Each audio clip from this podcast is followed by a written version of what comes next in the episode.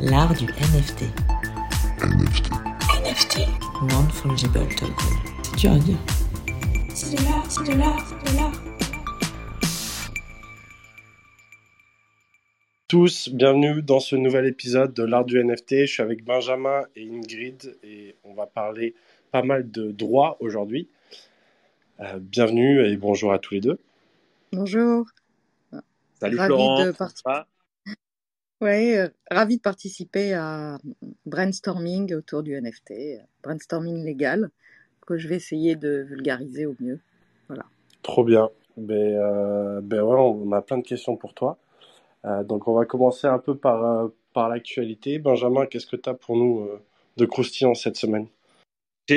croustillant, je sais pas, en tout cas, deux actus qui euh, symbolisent l'adoption massive qui, qui arrive bah, sur les NFT et sur le grand public. Euh, deux événements, je pense, hein, en tout cas, moi, euh, je considère que c'est vraiment important. Par exemple, première actu, c'est la, la grande maison de couture euh, Balmain, qui, on le sait, euh, a fait beaucoup parler d'elle parce que c'était un peu une vieille maison de mode et qui a été reprise par un, un directeur créatif qui s'appelle Olivier Roustin, euh, qui a fait l'objet d'une série sur Netflix, etc. Donc on a beaucoup parlé de lui, c'est un jeune gars, je crois qu'il a à peine 35 ans, et en 10 ans, il a complètement, littéralement relevé Balmain euh, comme une, une grande maison de mode principale euh, dans le monde entier, parce qu'il est extrêmement créatif, extrêmement audacieux, et là l'audace va maintenant très loin puisqu'il propose ses créations en NFT.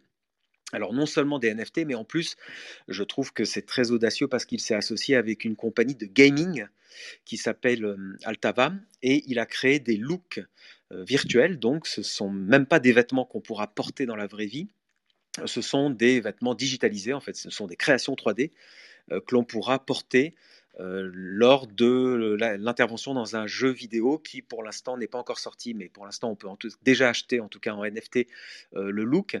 Et euh, je trouve que c'est très audacieux parce qu'il rentre par la grande porte, je trouve, dans le monde des NFT. Il rentre par la porte de la 3D, le- la porte du digital. Il a compris que Balmain peut aller encore plus loin, peut toucher un tout nouveau public en, adoptant ces technologies euh, à la fois NFT, blockchain et la technologie de la 3D. Euh, donc en plus, je trouve que c'est astucieux parce que ça, ça évoque à tous ceux qui connaissent un peu les NFT, ça évoque les, les skins de Fortnite. On, se souvient qu'au début, au tout début des NFT, c'était les collectibles. Donc les, les gens euh, collectionnaient euh, les skins, c'est-à-dire le, on va dire l'apparence visuelle que l'on avait dans le jeu Fortnite. Donc ce sont des vêtements virtuels finalement. Et progressivement, ces vêtements euh, se, se trade en, NFT maintenant euh, sur euh, OpenSea ou, d'autres plateformes. Il y a même dans un métaverse comme Decentraland, il y a ce qu'on appelle les wearables. Donc en français, ce qu'on peut porter sur soi. Et donc, quand on se balade dans ces métavers, on veut choisir un joli t-shirt, une, veste, un, jean, etc. Et tout ça s'achète euh, de manière virtuelle et en NFT. C'est-à-dire que ça devient euh, votre propriété et ça peut s'échanger évidemment sur des places de marché, ça peut se revendre euh, avec évidemment parfois du bénéfice, etc. Donc, Balmain rentre là-dedans et je trouve ça vraiment, vraiment intéressant. Ensuite, l'autre actualité, je pense que tout le monde l'a vu, c'est TikTok. Et c'est vraiment intéressant parce que, en plus, il y a l'aspect de la Chine. Tout le monde sait que la Chine a encore une fois interdit les cryptos. Mais vous voyez, TikTok, ça appartient aux Chinois. Et malgré tout, ils rentrent dans les NFT. Donc finalement, euh, les, Chinois ne s'en sortiront pas de cette blockchain et je pense qu'ils vont l'adopter évidemment. Et euh, le célèbre réseau social, donc TikTok, se lance dans les NFT de manière assez originale, un peu comme l'ont fait euh, les NBA Top Shots. Vous vous souvenez, c'est ces, moments de vidéo où les basketteurs mettent, la balle au fond du panier et ces moments de vidéo sont capturés et on en extrait 10 secondes ou 15 secondes de vidéo et on peut en avoir la propriété. Voilà, on peut acheter le NFT de cette vidéo du, NBA, donc la National Basket Association. Donc ça c'est très américain évidemment, mais donc sur cette idée-là, TikTok s'est dit, eh ben, on va prendre les vidéos les plus célèbres qui tournent sur TikTok, euh, des plus grands influenceurs et, influenceuses, et on va proposer de vendre euh, ces moments, ces top moments, vous voyez, ça s'appelle le TikTok top moment, euh, de vendre ça au, grand public. Et alors évidemment, ils se sont intéressés pour l'instant aux dix plus grands influenceurs.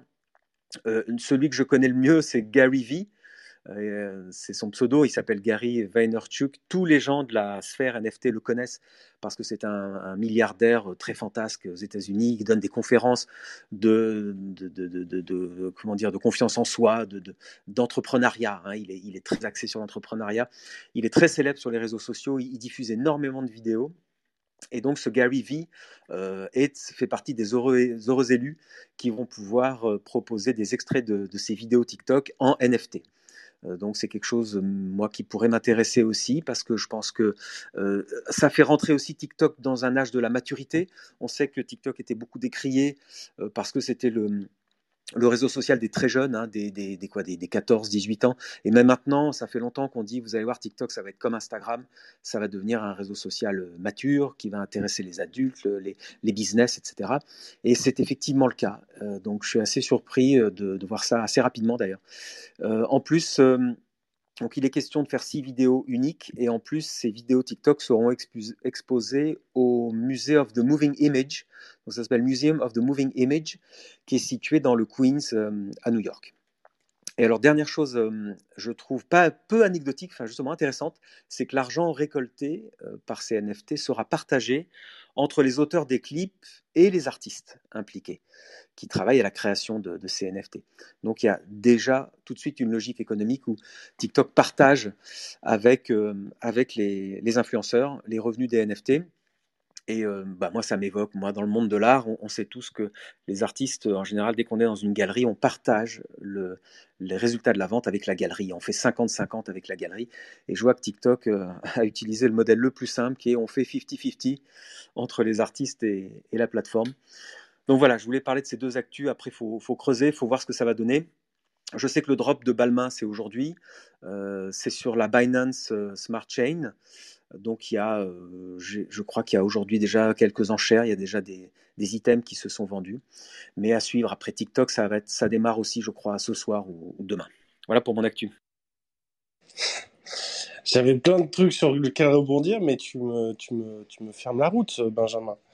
Euh, mais, euh, mais ouais, c'est hyper intéressant l'actu de TikTok et je suis, je suis prêt à parier avec, avec vous que Instagram va faire la même chose sous sous six mois, euh, peut-être différemment, mais ils vont, je, suis pratiquement sûr que ça va les, booster justement, euh, enfin connaissance Zuckerberg et, euh, et son amour pour pour éviter de se faire disrupter en achetant les concurrents. je pense que ils vont ils vont ils vont vraiment s'y mettre aussi.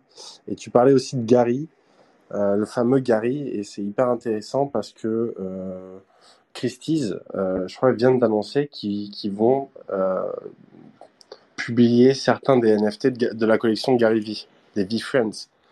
Et donc ça, c'est quand même euh, assez improbable et je voulais aussi avoir ton avis parce que euh, pour l'instant, Christie's, qui viennent de dépasser les 100 millions de, dollars de ventes euh, liées aux NFT, donc majoritairement à travers les CryptoPunk et les Board Ape, maintenant commence à, ben, à, avoir des œuvres de Gary Vee, donc euh, qui lui est pas du tout un artiste. Donc euh, est-ce que, euh, enfin, est-ce qu'il, enfin, ça, me pose du coup plein de questions. Est-ce que, voilà, est-ce qu'il considère que les, ce qu'a fait Gary c'est maintenant une œuvre ou est-ce qu'il considère que c'est un petit peu un artiste à travers sa collection ou est-ce qu'ils sont juste en train de se diversifier et faire plus que juste de l'art mais aussi des collectibles? Voilà, je trouvais ça intéressant. Tu, tu, tu as raison, c'est surprenant parce que je suis allé voir euh, les dessins de Gary Vee et euh, je pense qu'il y a une bascule maintenant euh, qui est en train d'arriver avec cette vente Christie's. C'est que hum, Christie s'intéresse de moins en moins aux démarches artistiques et s'intéresse beaucoup plus à l'aspect communautaire des influenceurs. En fait, Gary Vee se positionne comme un influenceur sur les réseaux sociaux. et j'ai vu ses dessins. Ses dessins sont extrêmement simplistes et puérils. Lui-même le revendique. Il dit Je ne sais pas dessiner. Euh, j'ai fait ces dessins en trois secondes euh, en parlant au téléphone avec des amis. Euh, mais vous savez qu'il avait, il adosse, ces dessins sont adossés à un token qu'il a lancé, qui est un token Gary Vee, donc qui, aussi vous permet d'assister à des conférences de Gary Vee. Mais franchement, que Christie se mêle de ça, au départ, ça, m'a choqué, effectivement, ça m'a surpris. Après, j'ai compris qu'il hum, y a une bascule aujourd'hui dans le monde des NFT. c'est vraiment l'aspect collection, l'aspect influenceur, l'aspect communautaire. Hein, c'est parce que Gary Vee a des millions de followers que Christie s'intéresse à lui, évidemment.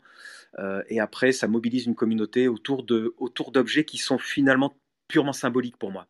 Avoir un dessin de Gary Vee, artistiquement, ça n'a aucun intérêt, mais en revanche, au niveau communautaire, c'est avoir une parcelle de ce qu'il représente, hein, de ce qu'il y a autour de lui finalement. c'est à la frontière de l'art euh, conceptuel, on va dire.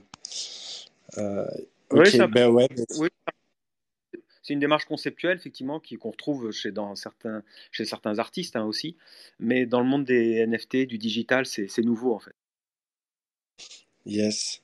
Et, euh, et bon, j'ai une petite actu aussi, c'est pour ceux que ça intéresse, il y a Axie Infinity du coup qui, fait une autre levée de fonds euh, donc encore un gros montant euh, qu'on vous sort, 152 millions en série B. Euh, et donc, pour ceux qui connaissent pas Axie Infinity, c'est eux qui ont propulsé vraiment la, hype autour du crypto gaming, donc du jeu avec des NFT qu'on peut échanger, acheter, gagner, etc. Et, et, en fait, ouais, c'est ils surfent sur ben, sur leur grosse popularité. Il faut rappeler que ils permettent quand même à des milliers de personnes de vivre juste en jouant.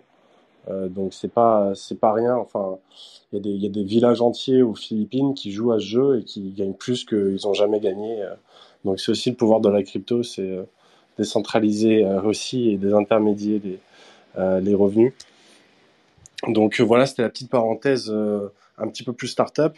Et pour revenir dans le monde de l'art et du sujet du jour, euh, je ne sais pas si Ingrid, tu as vu passer l'actualité qu'il y avait un collectionneur qui avait porté plainte du coup contre Nifty Gateway parce que euh, je vais essayer de retranscrire euh, l'histoire au cas où.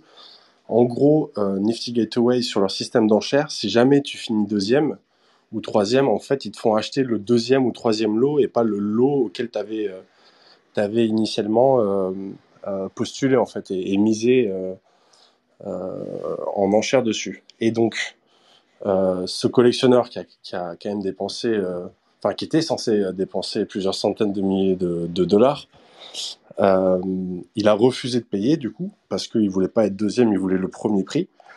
Et ce qu'a fait Nifty Gateway, c'est qu'ils ont frisé son compte avec les centaines de NFT euh, qui valent plutôt cher euh, du coup dans le sur la plateforme. Donc bon, c'est aussi un peu la faute du collectionneur d'avoir laissé le NFT sur son compte, mais en l'occurrence, euh, voilà, c'est un petit peu, c'est plus dans le monde traditionnel où on voit ça, où on va voir, on va friser tes assets.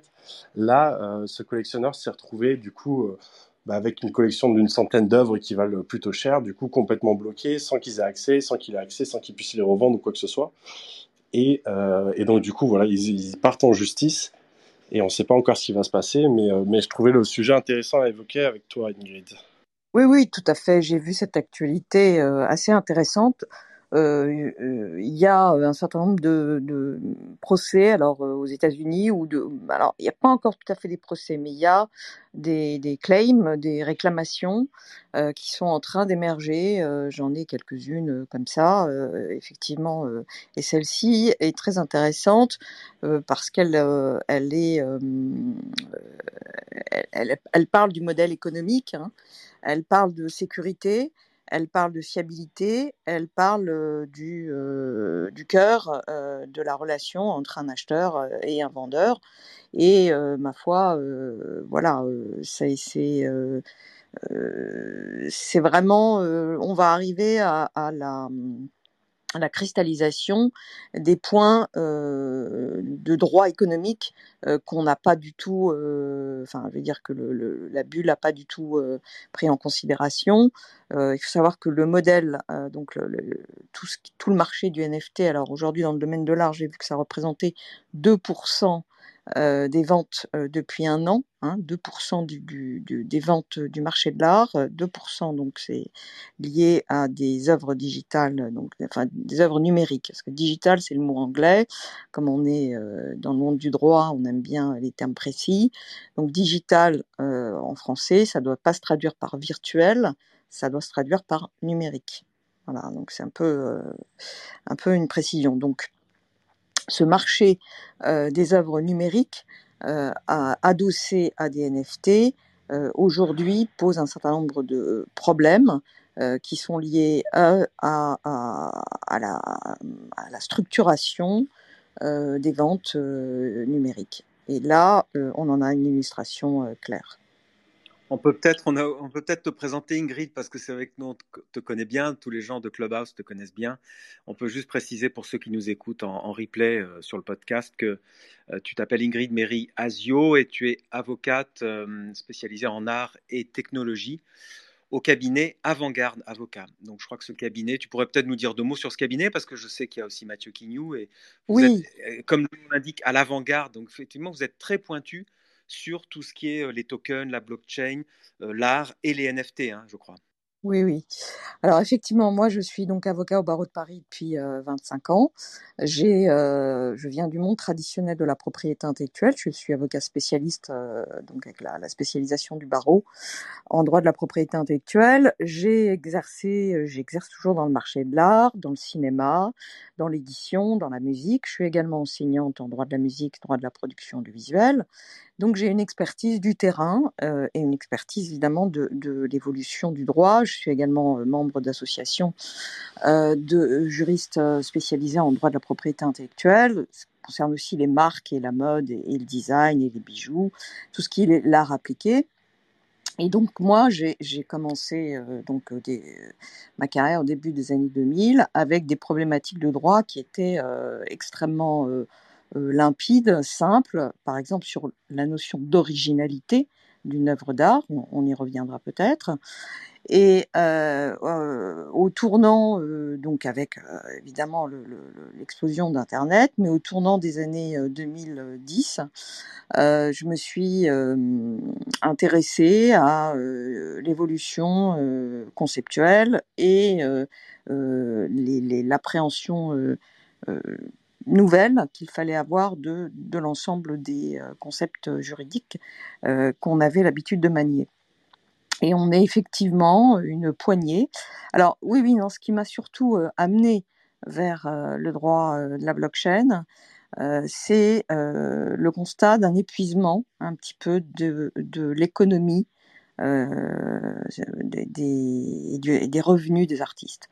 Les artistes, les auteurs, hein, ça, les auteurs dans le monde audiovisuel aussi, que je connais, lesquels je travaille depuis très longtemps, euh, les auteurs, les artistes ne sont pas, ne, sauf quelques stars, hein, mais bien sûr, mais ne récoltent pas du tout. Il y a une décorrélation entre l'investissement euh, euh, et, c'est objectif, hein, ce que je dis, ça n'a pas de, de, lien avec la valeur qu'on attribue ou pas à leur, euh, euh, production artistique.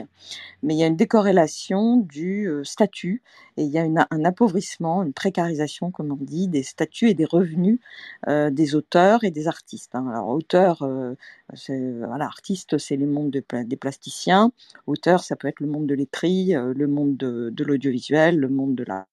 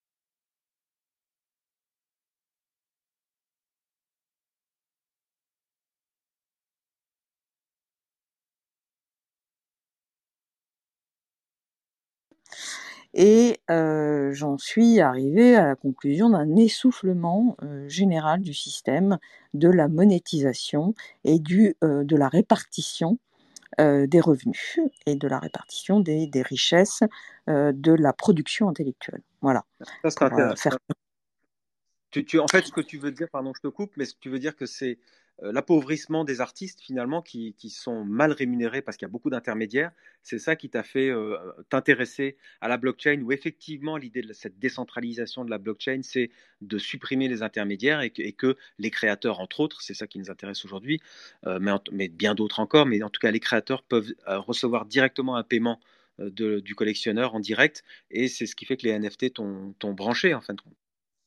Alors, euh, je, suis un, peu mal à l'aise avec cette idée de la décentralisation. On va pas rentrer dans la, discussion, mais euh, pour moi, c'est une idée conceptuelle intéressante, hein, euh, mais il y a, l'idée que c'est complètement décentralisé et qu'on supprime les intermédiaires, c'est un peu pas un peu un fantasme. Hein. Je le dis clairement. je pense, ce qui est intéressant dans la blockchain, c'est que c'est un nouveau protocole, enfin nouveau, un protocole informatique qui, intègre plusieurs euh, types de protocoles, euh, qui permet une automatisation euh, de la, du reversement des revenus avec une, une, une, remontée des recettes et une, une, transparence et aussi une, un, enfin, time stamping, c'est-à-dire le, un enregistrement, pardon, je confonds les mots en anglais et en français, un enregistrement euh, des mouvements.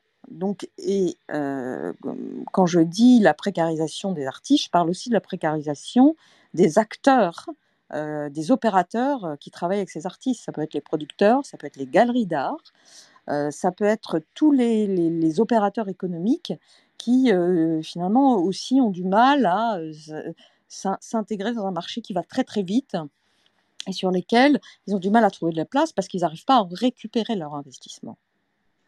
Investissement sur un artiste, investissement, je vois bien pour les producteurs, euh, quel que soit le contenu. Hein, euh, euh, voilà, donc moi je suis partie vraiment de, du modèle économique à la fois de l'art et du cinéma, hein, que je connais bien. Et autour de moi, donc il y a à peu près cinq ans, effectivement, j'ai donc un parcours d'avocat classique, j'ai intégré des cabinets, je me suis désassociée et j'ai monté un, un, réseau qui s'appelle Avocat avant-garde avocat, et je travaille euh, projet par projet sur ce type de projet blockchain, projet par projet en formant une équipe. Et donc euh, nous sommes une poignée, effectivement tu le disais, nous sommes une poignée, Mathieu Quignou bien sûr, qui a l'avantage d'être docteur en droit et chercheur, surtout chercheur enseignant, hein, donc lui il apporte une base théorique passionnante. Euh, il y a d'autres avocats, il y a Thibaut Verbiest qui lui vient de la, du monde numérique pur et dur et de la régulation financière. Hubert Volplan aussi, qui est euh, quelqu'un de très très pointu en régulation financière. Euh, Céline Moy, une des aussi une avocate qui est qui intervient aussi et qui est très très performante en ce qui concerne le droit des sociétés et le droit de la régulation financière. Et voilà, on est une, en droit d'auteur pur comme moi, on est vraiment une toute petite poignée à vouloir réfléchir. On a des professeurs avec qui moi je discute régulièrement.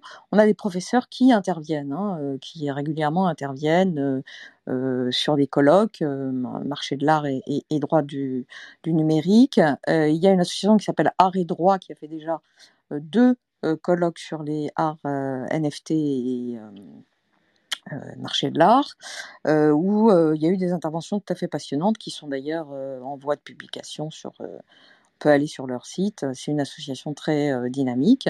Je crois qu'il y a quelques Lucie là qui est dans les, qui nous suit doit la connaître. Voilà, donc tout cet écosystème juridique et associatif qui s'est constitué et qui réfléchit ensemble. Donc on se connaît bien, on réfléchit, et moi, je forme une équipe euh, euh, aussi avec euh, les, les, sociétés, les startups qui sont membres de la Fédération des professionnels de la blockchain, la FFPB. sur laquelle il y a, alors voilà, sur laquelle je vais animer la, le, la, le secteur des industries culturelles et créatives, les ICC aujourd'hui, qui regroupent tous les acteurs ça, c'est bien. On, pourra, on pourrait évoquer ce, sujet de la blockchain. Je te remercie, Ingrid, de, nous avoir parlé de ton cabinet euh, d'avocat. Justement, comme vous êtes à l'avant-garde, nous, ce qui nous intéresse aujourd'hui, c'est, euh, comme tu es à l'avant-garde, tu sais peut-être tu, tu, vois déjà à l'avance les problèmes juridiques qui vont arriver avec les NFT. C'est un peu le Far West. Alors on est parti tous la fleur au fusil, la fleur au fusil euh, en janvier-février. Euh, même nous avec Florent, quand on a lancé cette room, etc., on s'est dit les NFT c'est génial, ça va tout révolutionner. Et puis progressivement, on a vu qu'il y avait des différences entre les NFT. Par exemple, rien à voir entre une édition de 5 NFT avec euh, Damien Hirst qui fait une édition de 6 000, je crois, ou 10 000 ou 12 000, je ne sais plus. À ce moment-là, c'est comme les œuvres d'art que l'on fait euh, en multiples, en multiples de 12 000.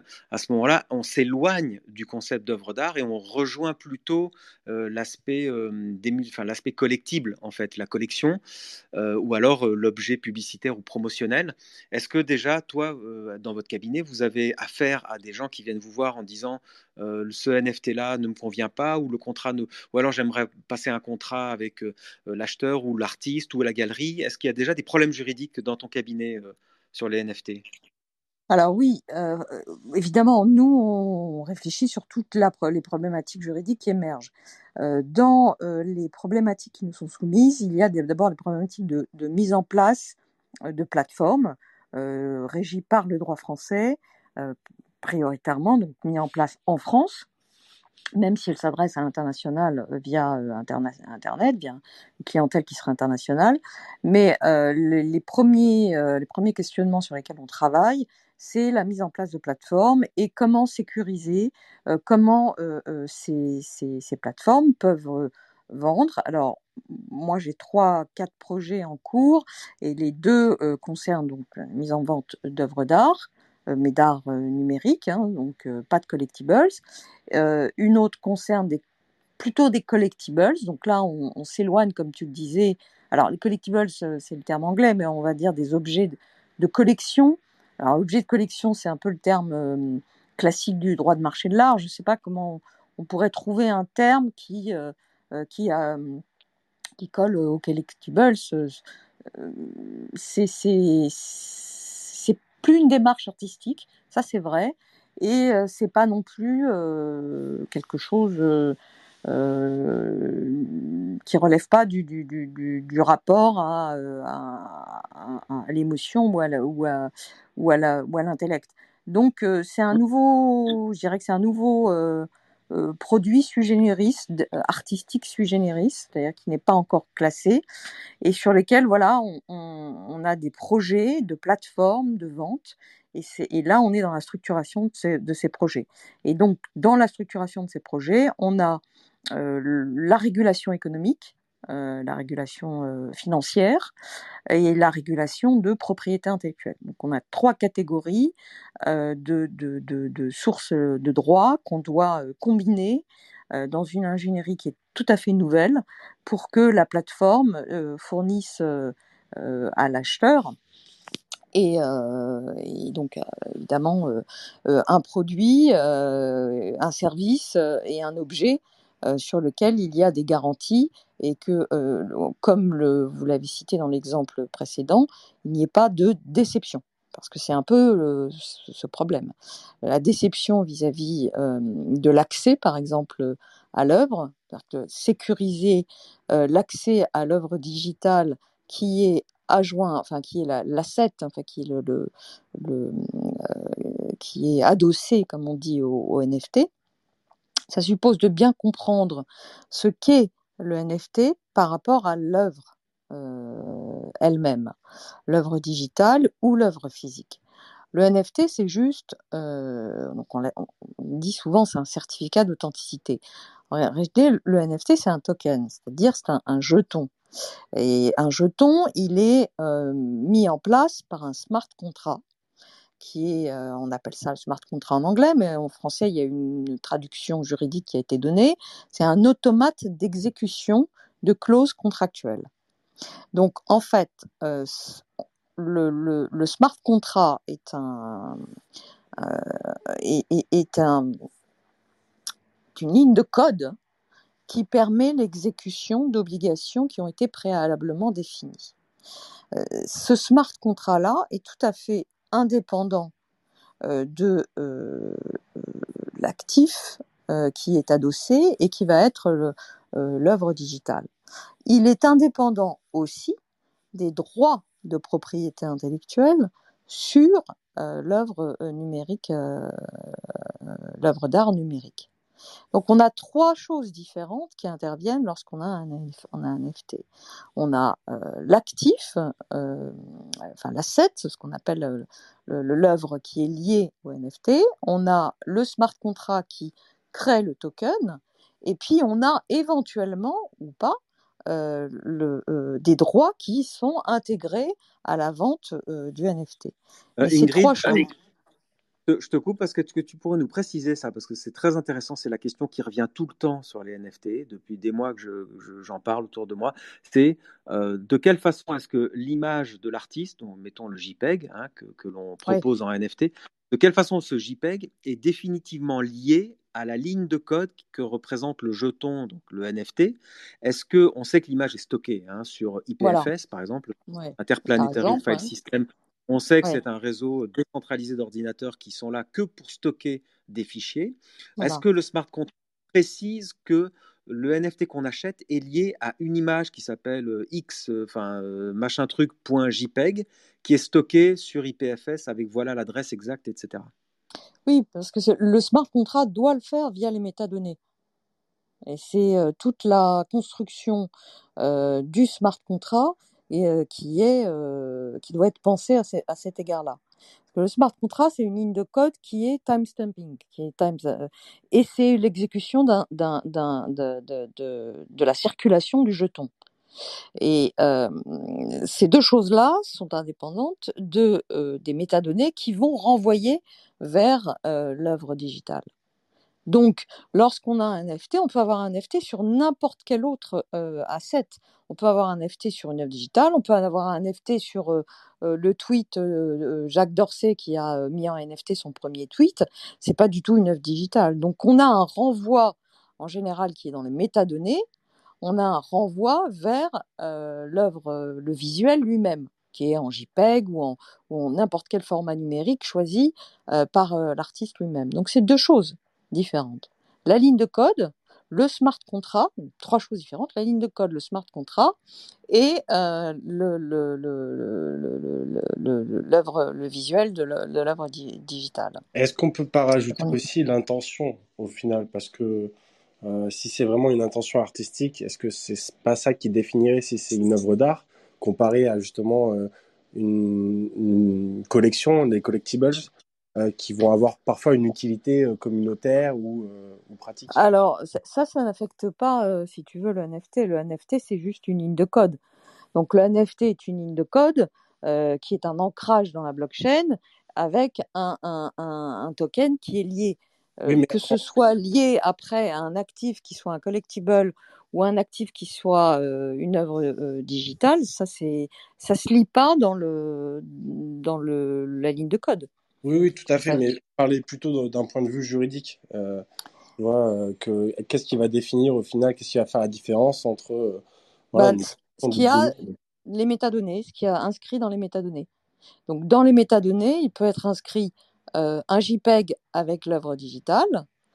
Alors, tu poses après une question qui est fondamentale c'est combien les séries, le problème de la série, Là, on va trouver dans le droit du marché de l'art euh, quelque chose qu'on connaît bien, qui est euh, les, lithographies, euh, les, reproductions, hein, enfin les reproductions, les, tirages, ce qu'on appelle originaux. et là-dessus, on a un vide juridique parce que dans le droit du marché de l'art, comment on définit un tirage original? Ben, En droit du marché de l'art, on définit un tirage original par référence au Code général des impôts qui dit que au-delà d'un certain nombre, donc en fonction du type d'œuvre, au-delà d'un certain nombre, on n'est plus dans l'œuvre originale, on est dans le reproductible, c'est-à-dire on est dans, une reproduction qui n'a plus le statut d'œuvre originale au sens fiscal, et donc la, la, notion et donc le régime qui va avec. Donc, comment appliquer cette définition qui est assez euh, euh, euh, qui est européenne, hein, parce que une directive a intégré ces notions-là. comment appliquer ces notions-là à, à, à, la série d'œuvres qui est jointe à un NFT on n'a pas aujourd'hui de, de loi qui, qui l'impose. C'est, encore une fois, contractuel. Donc, l'artiste qui va minter un NFT, un token, euh, l'artiste qui va émettre un token et minter un NFT va décider euh, combien euh, de, fichiers il va associer à ce NFT, de fichiers de son œuvre, de son, du visuel, de, l'œuvre digitale. Il va décider le nombre qu'il choisit d'émettre. Donc, oui, il y a plein Pardon, excuse-moi, je te, je te, coupe parce que tu fais penser à plein d'artistes euh, de Warhol à Damien Hirst qui ont beaucoup joué avec ce vide juridique de la notion d'art original et d'art reproduit. Parce qu'évidemment, quand Warhol faisait des Marilyn Monroe en sérigraphie, en fait, la sérigraphie, c'est un moyen mécanique de produire des œuvres d'art finalement. Il a beaucoup joué avec ça. On l'a beaucoup interrogé en disant Mais vous faites des posters, vous faites des œuvres originales. Donc, euh, mmh. parfois, il mettait il mettait des vrais coups de pinceau, il mettait un petit peu de peinture acrylique dessus pour dire, voyez, la main de l'artiste est, intervenue. Mais pour parler des NFT, quand on voit Damien Hirst qui joue avec ça, en, faisant, en éditant ses, NFT à 6 000, 10 000 exemplaires et en appelant son projet The Currency, c'est-à-dire la monnaie, en fait, il est en train de dire je, je vais imprimer du papier monnaie. Donc il, joue avec ça. Donc euh, effectivement, le vide juridique va durer, mais Ingrid, j'aimerais juste que tu me dises, est-ce que dans ton cabinet, est-ce qu'il y a déjà des gens qui viennent avec des, problématiques NFT, donc des, euh, je dirais, ce qui sont insatisfaits de certains NFT, est-ce qu'ils veulent attaquer des plateformes de marché, est-ce qu'ils veulent attaquer des galeries, ou est-ce que tu pressens que ça va arriver? Non, oui, euh, Benjamin, on t'entend plus, pardon. Je t'ai plus en... Oh. Non, la fin, ouais. Ouais, je disais, est-ce que tu pressens des, des, problèmes qui vont arriver sur, sur les NFT donc oui, je pressens des problèmes parce que euh, on a des, des, opérateurs du marché de l'art qui nous posent des questions. Est-ce que c'est fiable? Est-ce que c'est fiable? C'est la première question qu'on pose. Qu'est-ce que vous avez comme conseil si on veut acheter? Euh, Et euh, est-ce que c'est pas est-ce que c'est est-ce que vous nous le recommandez? Voilà. Donc ça c'est un peu. Donc après on, réfléchit avec eux sur quel type de plateforme, qu'est-ce qu'ils veulent en faire. Enfin il y a une stratégie à mettre en place lorsque l'on veut collectionner des NFT. Et ça nos amis de, de nftmorning.com qui sont enfin NFT Morning, hein, nos amis John et Rémi, euh, nous, l'expliquent bien tous les matins euh, sur, euh, avec les collectionneurs qu'ils invitent et, les plateformes aussi. donc, toutes ces différences-là, c'est vrai qu'on a des questions qui nous remontent dans la pratique quotidienne. Il n'y a pas encore moi j'en ai pas en tout cas, de, de, litiges qui seraient introduites, de qui introduits aujourd'hui là-dessus. Mais on a des questions, une frilosité, et surtout pour les opérateurs qui veulent se lancer, donc que ce soit les maisons de vente ou les plateformes, qui veulent se lancer sur le marché du NFT, on a des incertitudes au niveau des institutions notamment le Conseil volontaire des ventes, par exemple, qui a considéré que la vente aux enchères, euh, les ventes aux enchères publiques n'étaient pas possibles pour des actifs euh, immatériels comme les NFT.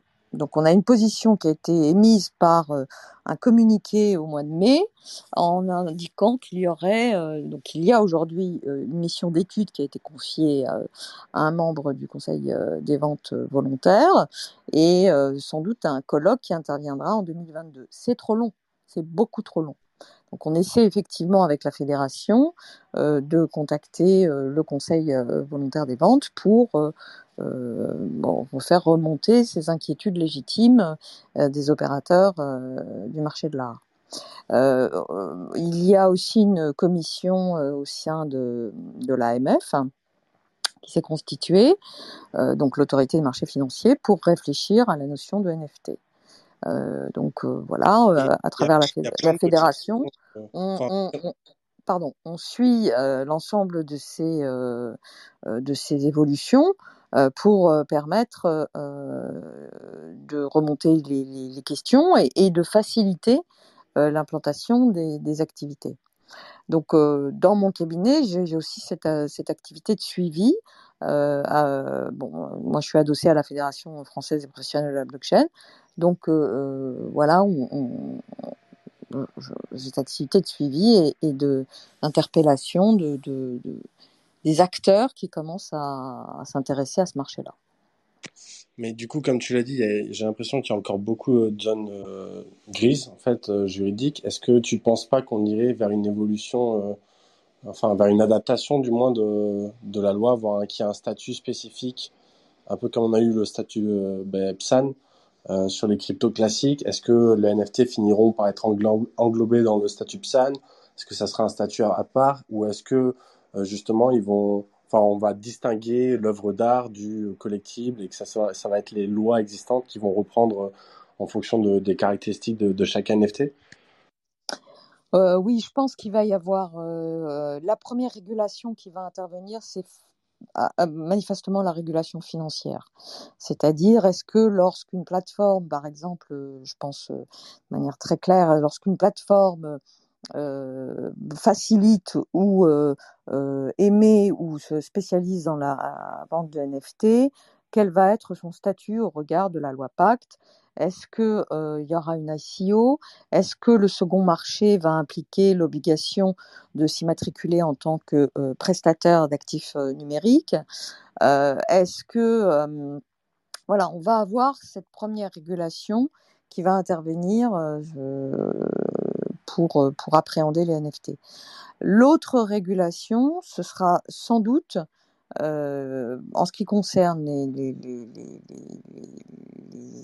oui, les visuels, qui, moi j'appelle ça les, visuels, qui seront adossés au NFT, euh, parce qu'on va avoir des problèmes de contrefaçon. Aujourd'hui, il y a un mouvement très intéressant qui se met en place, c'est euh, les acteurs qui ont déjà des visuels, déjà des œuvres qui, sont, qui ont une notoriété forte, je pense, je pense à l'univers Marvel, euh, qui vont lancer des NFT sur l'univers Marvel. Alors pourquoi lancer un NFT sur l'univers Marvel euh, qui est déjà très connu, euh, qui se vend lui-même très bien à travers des, produits dérivés divers et variés, eh bien le NFT va être un produit dérivé pour tous ces grands opérateurs qui ont déjà, qui font déjà commerce alors est-ce que c'est de voilà de l'œuvre d'art, est-ce que c'est du visuel notoire euh, les personnages Marvel en eux-mêmes, euh, voilà, dans quelle catégorie on est? on n'est pas dans une catégorie. Euh, est-ce qu'on est dans voilà la bande dessinée Donc tous ces tous ces actifs intellectuels vont devenir des vont être commercialisés via le NFT et le NFT va être un produit de merchandising pour tous ces peut devenir un produit de merchandising à l'appui de la circulation d'un film, à l'appui de la circulation d'un livre, à l'appui de la circulation d'une bande dessinée. Donc on va avoir cette économie-là qui va se développer. Et là, on va avoir des, des, des, des, problèmes de propriété intellectuelle pure, de droit de la propriété intellectuelle pure, qui vont être passionnants. Mais ce qui est certain aujourd'hui, c'est que, par exemple, les CryptoPunks sont, ont pris un agent les CryptoPunks ont un agent qui est une des plus grosses agences d'Hollywood. Euh, voilà, donc, euh, donc les CryptoPunks peuvent devenir, euh, si on veut une publicité avec un CryptoPunk, je ne sais pas lequel, eh bien on peut contacter cette agence qui va négocier pour le compte de, Larva Labs, bien sûr, qui est le, studio émetteur des, des CryptoPunks, enfin créateur des, créateur, hein, voilà, ça c'est encore un mot. Est-ce qu'une entreprise peut être créatrice euh, euh, d'un visuel? Ça c'est une question euh, juridique très très pointue qui s'appelle la question juridique de l'œuvre collective. qui, qui va être la question du droit d'auteur du XXIe siècle, ça c'est clair. On a déjà beaucoup de problèmes là-dessus. c'est je veux, je veux, bien expliquer ce que c'est si vous voulez, mais est-ce qu'on m'entend? Oui, oui, oui, très bien. Mais ouais, c'est clair qu'il y a, Enfin, là, on pourrait pas passer des heures sur le cas Marvel et DC, parce que DC aussi ont eu beaucoup de problèmes avec euh, ben, les auteurs pour illustrer euh, tes propos, où justement, les auteurs même de, Batman, des choses comme ça, ont commencé à vendre leurs propres croquis. Et donc d'ici, c'est effectivement fâché. Je voulais juste, avant ça, ben, proposer aux gens qui nous écoutent, s'ils ont des questions, de ne pas, pas, hésiter à venir les poser à Ingrid, même si c'est les habitués, donc ils te connaissent sûrement déjà. donc voilà, n'hésitez pas à venir à lever la main et bienvenue. Et euh, bienvenue à toi, ouais, Lucie et Léonard. Bonjour. Bonsoir. bah, ravi d'être là. Hein. Euh, je suis de près. Euh, Ingrid, Ingrid et moi, on, on essaie de faire bouger les choses au niveau du Conseil des ventes volontaires, donc qui est l'autorité qui chapeaute les ventes aux enchères. tout est très verrouillé à cet endroit-là. Ils ne prennent pas la mesure de ce qui est en train de se passer, de, de l'urgence surtout, et de la temporalité avec laquelle les choses se passent. Mais bon moi, j'ai bon espoir quand même. Oui, tu parlais de, des maisons de vente euh, Sotheby's. Euh, clairement, va, constituer un département et euh, voilà, on voit bien que c'est même plus uniquement des œuvres d'art digital, mmh. d'art numérique, pardon, mais aussi des collectibles euh, ou, des, des, des, des, ça peut être des vidéos aussi euh, d'influenceurs. Enfin, tout, tout va être. Euh, et surtout, euh, Sotheby's Christie's deviennent des acteurs à part entière dans la curation et dans le, dans le développement de, de certains artistes, etc. Donc, il y a, y a, vraiment une place à prendre pour les, les, ventes aux enchères en termes d'institutionnalisation aussi des NFT dans le, dans le marché de l'art. Et je trouve ça dommage que la France soit complètement à la traîne. Voilà. Oui, mais là, euh, moi, euh, tu parlais, euh, Benjamin, tu me demandais si j'avais des, des demandes. moi, clairement, on me dit, bon, bah alors, quelle est la plateforme qui fait une vraie curation? Bon, donc ça, ok, on peut en discuter, mais quand je, clairement, j'ai encore eu un client qui m'a dit, non, mais moi, je, si je dois me lancer dans les NFT, je passerai par Sotheby's. Je lui dis, mais pourquoi vous passerez par Sotheby's Ah bah parce qu'il y a une garantie derrière. Donc cette garantie qui est euh, une, garantie d'opérateur fiable et sérieux, euh, voilà, il faut qu'on la retrouve à un moment donné. Donc quand tu parles de, la blockchain, de la décentralisation, de, de, c'est vrai, hein, c'est une utopie euh, intéressante, mais je crois qu'à un moment donné, euh, je ne sais pas comment le, le, la confiance qui doit être euh, autour de l'économie numérique va se concilier avec, euh, euh avec l'idée qu'il n'y a pas de, de, de, non mais de règles. Ça, je suis d'accord avec toi, Ingrid. C'est une utopie politique. D'ailleurs, le Bitcoin, dès l'origine, dès 2009, c'est une utopie politique, c'est-à-dire faire un système monétaire, enfin, soi-disant monétaire, décentralisé, où justement, où il n'y a plus de banque centrale, il n'y a plus d'État, et on revient en arrière finalement à des millénaires en arrière où il n'y avait pas d'État constitué, de nation constituée, et chacun gère sa monnaie comme il l'entend. Donc ça, c'est effectivement une utopie. On, verra ce qu'il en, est. Mais sur la chaîne de confiance, moi ça, j'en parle beaucoup. dès que je parle des NFT, la chaîne de confiance, c'est pas que le NFT, c'est pas que la blockchain. Effectivement, c'est qui est l'artiste. Est-ce qu'il est, réputé Est-ce qu'il a des réseaux sociaux constitués Quelle est la place de marché Est-ce que c'est Christie's Est-ce que c'est Nifty? Est-ce que c'est Foundation? Euh, Quel est le, type de smart contract? Comment on l'a acheté? Est-ce que c'est euh, avec une enchère? Est-ce que c'est un prix fixe? Euh, Comment on peut revendre? Sur quelle place de marché, etc. Et tout ça, c'est la chaîne de confiance et qui est fondamentale pour, que, pour le développement des NFT. Effectivement, il n'y a pas que la blockchain. Oui, je suis d'accord avec toi. Ah oui, la chaîne de confiance, elle, a besoin d'une régulation. Je, je sais plus, je lisais ça tout à l'heure dans les actualités, mais il y a quelqu'un qui a dit les NFT ne survivront que si on a une régulation. Euh, alors, après, euh, on peut être dans une régulation souple, hein, on peut être dans une soft law, pas forcément une régulation d'État. On sait qu'on peut avoir une régulation des opérateurs entre eux. D'ailleurs, euh, le droit audiovisuel aujourd'hui, il y a les grandes directives qui sont dans les rapports entre plateformes et, parce qu'il y a de l'argent public, mais on a des régulations qui sont en train de se faire avec les partenaires, c'est-à-dire les syndicats d'auteurs, les syndicats de producteurs, je parle de l'audiovisuel que je connais bien. Donc il y a des, des, des, régulations qui peuvent être faites. Et d'ailleurs, il y a déjà une forme de régulation dans la communauté. On appelle ça la régulation de la communauté.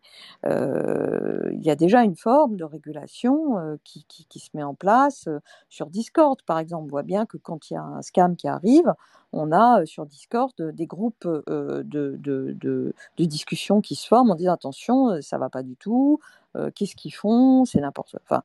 Donc on a déjà une forme de régulation, j'allais dire, informelle qui, euh, qui, euh, voilà, qui, qui, existe, mais sur laquelle il faudra avoir plus de, de, de guidelines. Et c'est vrai que les, les, maisons de vente ont leur part à prendre dans cette régulation aussi.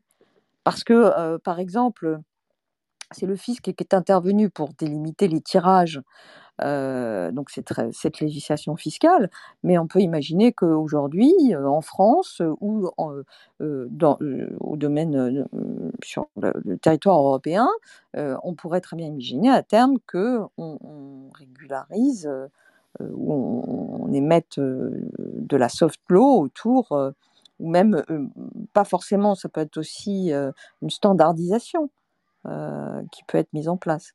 Et ça, ça peut être fait que s'il y a une concertation euh, entre euh, les, opérateurs, les groupements d'opérateurs et effectivement les, législateurs. Est-ce que, est-ce que tu peux, vu qu'on parle un peu de fiscalité, est-ce que tu peux nous dire deux mots justement sur la fiscalité actuellement par rapport, enfin voilà, si, je suis collectionneur euh, et que je fais des profits, ou si je suis un artiste et je vends des, œuvres, comment ça se passe au niveau de la fiscalité? Est-ce qu'il y a une clarté là-dessus?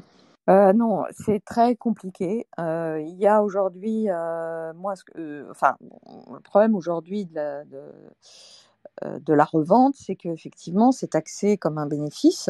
Donc, on a une taxation à hauteur de 30% sur, sur le, profit qui est retiré donc de, la vente de NFT et euh, ben ça, ça freine un peu la, circulation. Donc euh, les collectionneurs ont tendance à réinvestir plutôt que de, d'en faire un, profit immédiat. D'où, alors on, peut voir ça comme une facilitation de, circulation.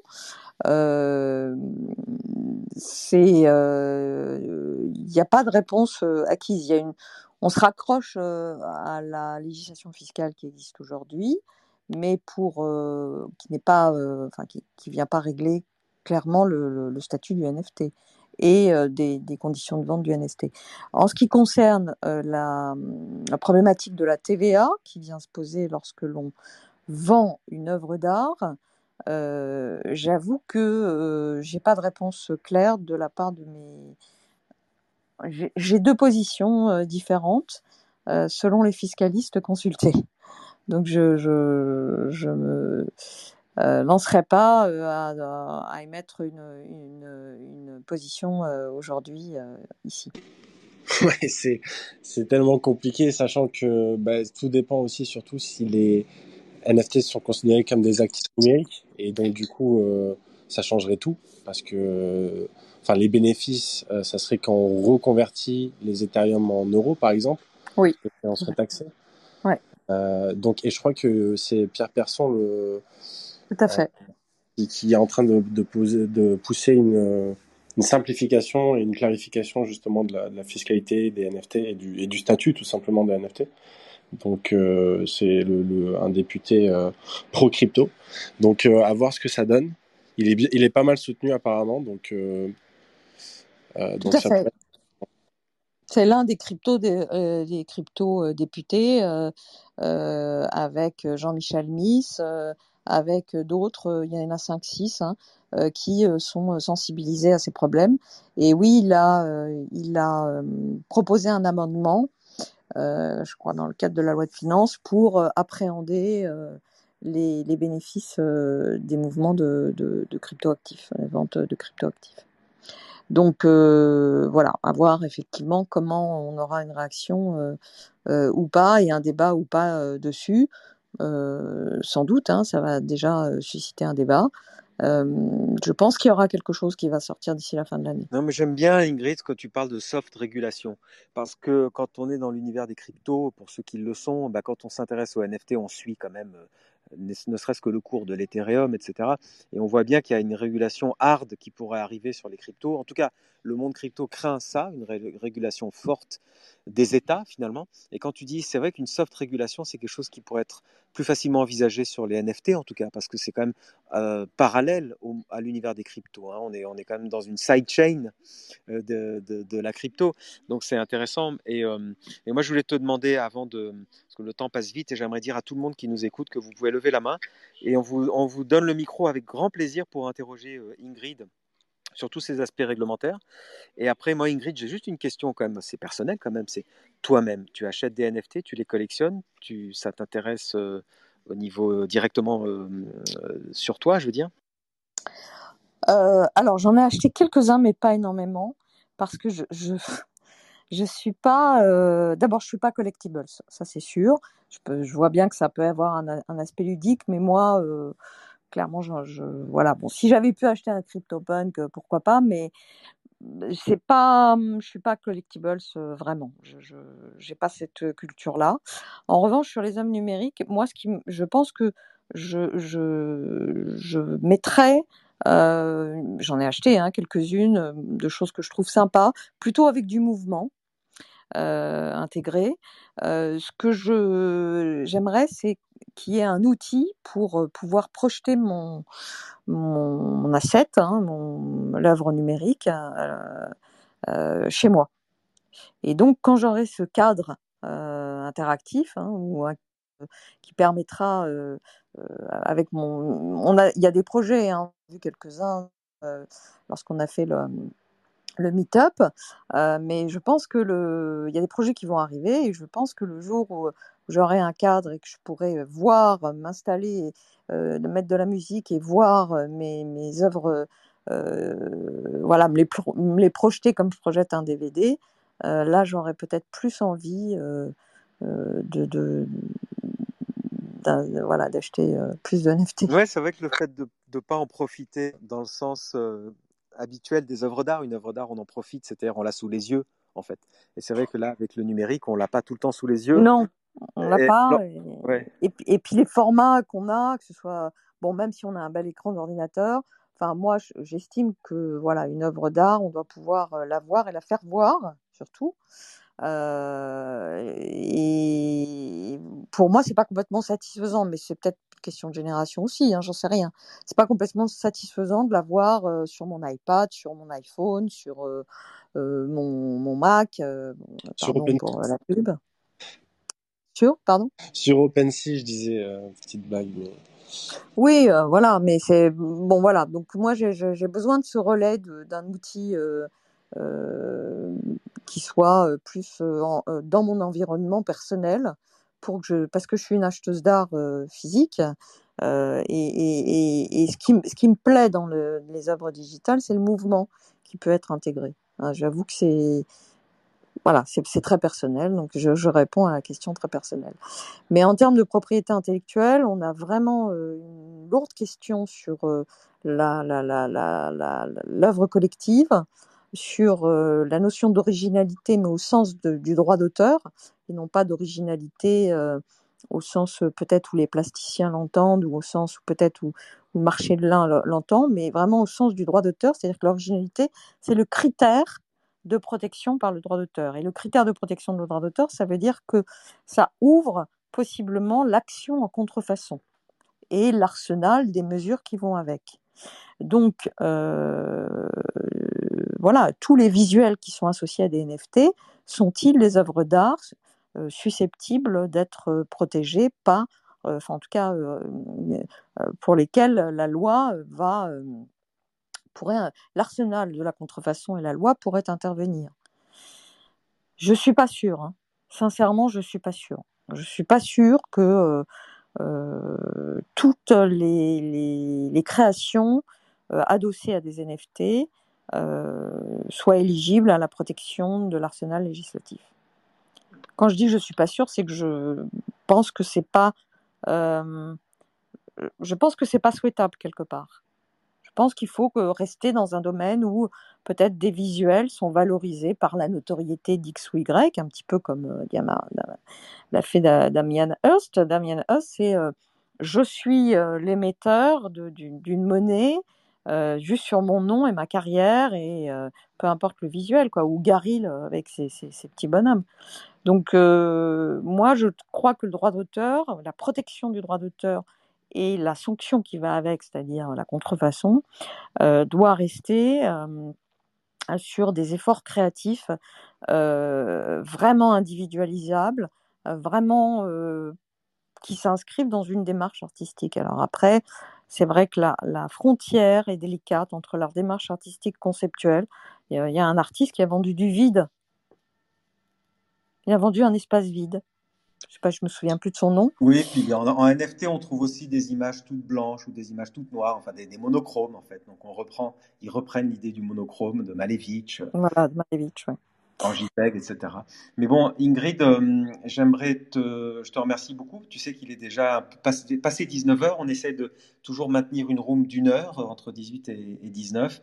Euh, j'aimerais demander à l'audience s'il y a déjà, s'il y a juste une question encore pour clôturer.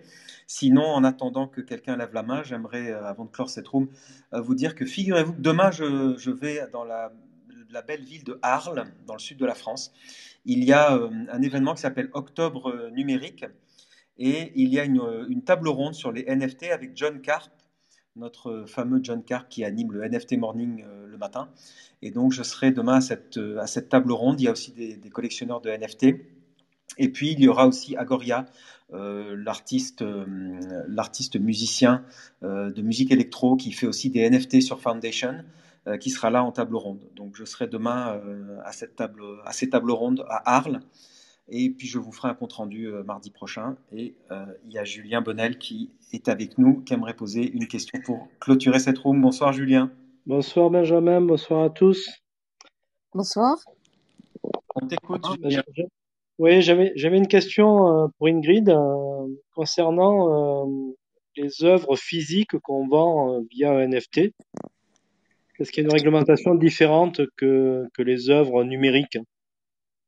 Euh, non, non, pas du tout. Il n'y a, pas de réglementation. C'est l'asset est donc euh, lié euh, simplement à, à, une œuvre qui est qui n'est pas digitale, donc qui n'est pas hébergée sur un serveur différent, mais qui existe dans la vie réelle. Et donc, ça suppose qu'il y ait un marchand qui délivre l'œuvre avec euh, tout ce qu'on connaît dans le marché de l'art habituel. Il n'y a pas de réglementation euh, spécifique qui soit liée. Le NFT vient, euh, j'allais dire que le NFT est un accessoire de la vente en réalité dans ce type d'opération. Dans ce cas-là, on va en fait on va un certificat plutôt que l'œuvre numérique. On est, on est d'accord? Le NFT va servir de certificat et le NFT va permettre aussi de suivre, euh, comme le, disait Benjamin, euh, va permettre de suivre les reventes successives euh, du, de l'œuvre. Le NFT associé à l'œuvre, si tant est si bien que le lien puisse être garanti hein, entre la, alors soit par une puce, soit par un procédé qui le garantisse de suivi, le NFT va euh, donc ancrer euh, la, spécification de l'œuvre dans la blockchain, euh, dire que cette œuvre correspond à, enfin, va décrire l'œuvre, et puis surtout va permettre à chaque fois, c'est un, certificat de propriété qui va permettre à chaque fois que l'œuvre est revendue au propriétaire initial, donc l'artiste, propriétaire de, la toile, euh, support matériel physique, euh, de pouvoir toucher sur les reventes euh, du support matériel. Mais c'est indépendant des droits sur l'œuvre qui est incorporée dans ce support, sauf s'il y a eu une cession de droit qui a été stipulée dans le cadre des éléments donc qui sont liés au NFT euh, et qui serait donc une, une, session de droit contractuel qui vient en plus euh, du, de l'œuvre d'art physique. Bon. De la même manière que quand on acquiert une œuvre d'art, on n'acquiert pas les droits de propriété intellectuelle, c'est-à-dire les droits de, de, de faire des photographies de l'œuvre, d'en vendre des posters, eh bien, euh, ça reste exactement le même principe qu'on l'acquiert via euh, de la crypto-monnaie avec un NFT ou euh, de manière plus classique dans une vente de gré à gré en payant en fiat monnaie. Donc là, le droit de propriété intellectuelle n'est pas cédé via dans le smart contract, sauf si ça a été codé et précisé euh, euh, en tant que tel dans un contrat annexe euh, qui, est, qui est joint au NFT. Bon, en tout cas, merci Ingrid pour ces précisions. Merci Julien pour, pour cette question. On va devoir clôturer cette paume. On, on, essaie de faire toujours une, une, heure pile pour aussi vous donner envie de revenir mardi prochain à 18h nous écouter on aura encore euh, d'autres points d'actualité, euh, d'autres invités, etc. Merci beaucoup, merci mille fois Ingrid. Euh, merci à vous pour cette room, pour toutes tes précisions. C'est vraiment passionnant. C'est un sujet qui va, qui va devenir majeur, je pense, dans les mois qui vont venir, dans les années qui viennent sur les NFT. Donc, on, te, on, te, réinvitera évidemment parce qu'il y aura des updates, à mon avis, très importantes qui vont arriver. Merci à tous. Florent, je crois que c'est le moment. Je vais clôturer la room. Et à très vite, à mardi prochain, 18h. Au revoir, à bientôt. À mardi, merci beaucoup. Merci.